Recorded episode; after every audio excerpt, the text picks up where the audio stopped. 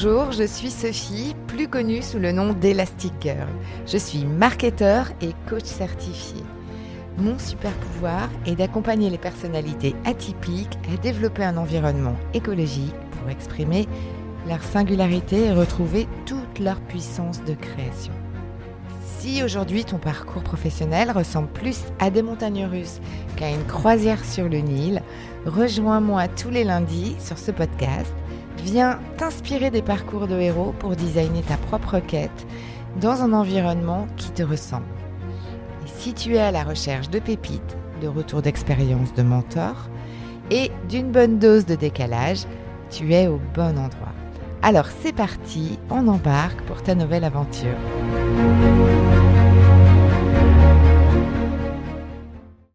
Hello, je suis ravie de te retrouver pour cet épisode 25 autour des besoins de reconnaissance.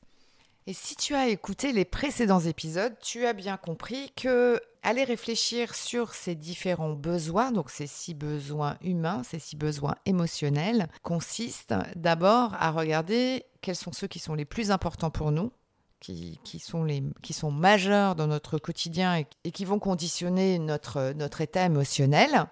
Et là, euh, quand on arrive au besoin de reconnaissance, on se dit, mais mince, euh, il y a peut-être un hic en fait, parce que le besoin de reconnaissance ne dépend pas de moi, il dépend de l'autre.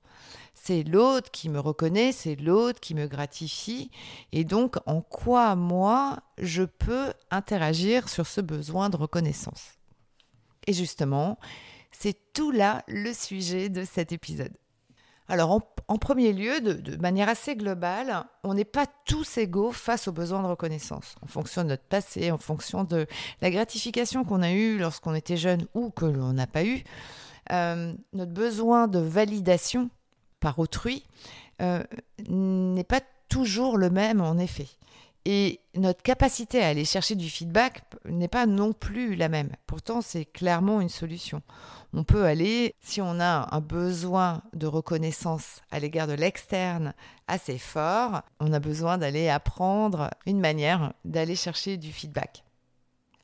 En fait, ce besoin de reconnaissance, il passe par une grande palette de, couleurs et euh, elles sont teintées entre l'utilité, c'est-à-dire se sentir utile à l'égard de l'autre, qui derrière va générer une, gratification, un merci. Et puis, donc ça c'est à l'égard du faire, à l'égard de ce que l'on fait.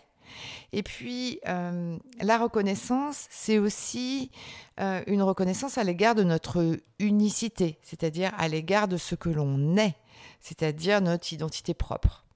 Et là, on va toucher quand même des sujets qui sont euh, euh, bien plus profonds.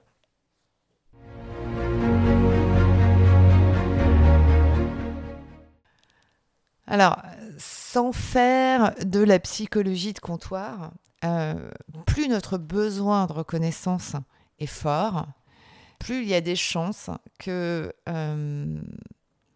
la clarification de notre niveau d'utilité ou de notre singularité, de notre unicité, soit pas très très au clair.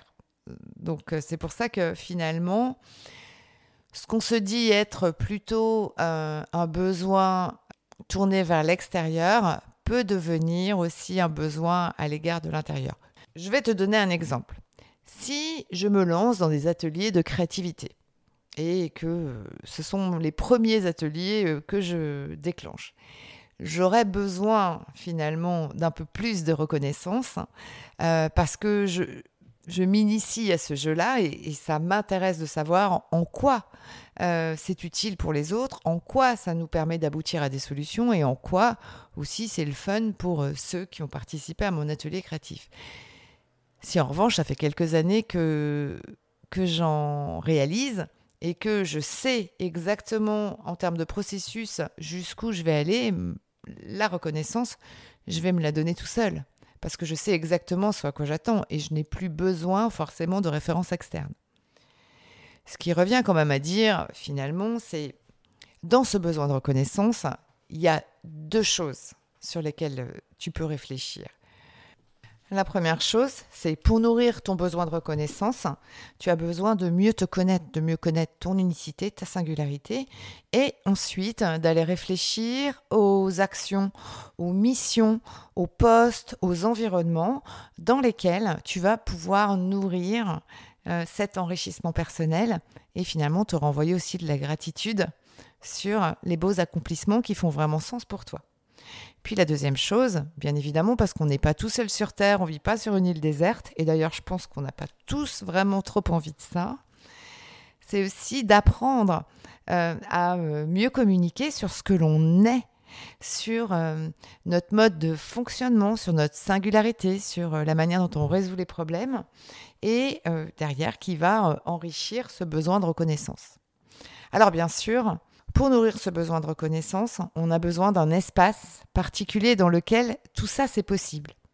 Et donc, la réflexion à mener est de se dire dans quel environnement j'ai vraiment cette possibilité de nourrir ma singularité que j'ai au préalable bien identifiée, mon unicité, ma singularité, mon empreinte, enfin tu l'appelles strictement euh, comme tu veux.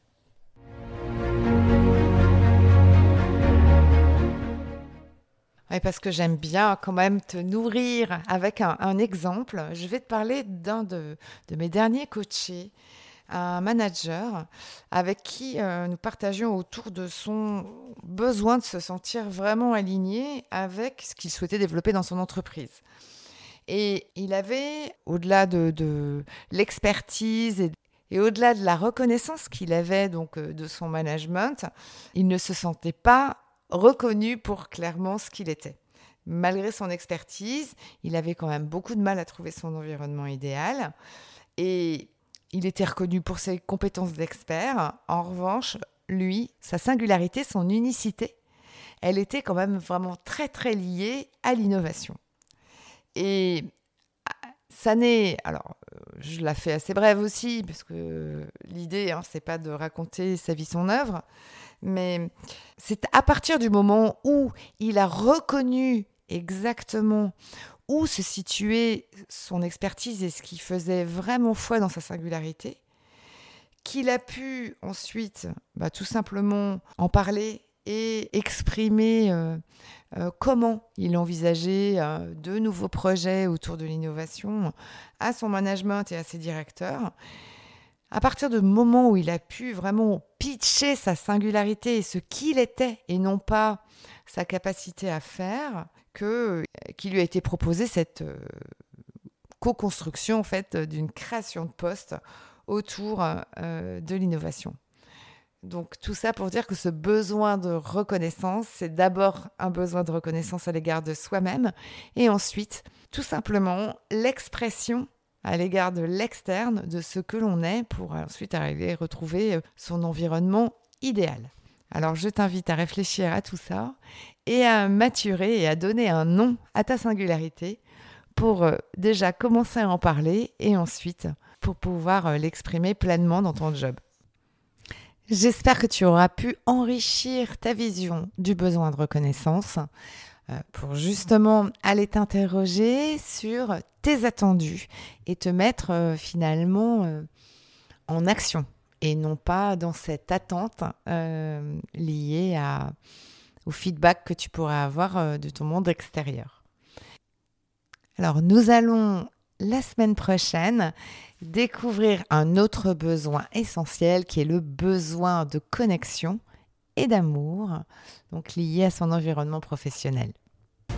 Et si tu es toi-même déjà en mouvement pour aller créer plus d'écologie dans ton nouveau job, n'hésite pas à me contacter ou à expérimenter mon cadeau découverte sur l'accompagnement digital du storytelling des héros avec le lien que j'ai mis dans le descriptif de cet épisode. Et puis, n'hésite pas à transférer à tes amis ce podcast à qui peut-être tu offriras un cadeau caché. Alors merci pour ton écoute et prends bien soin de tes besoins et à lundi.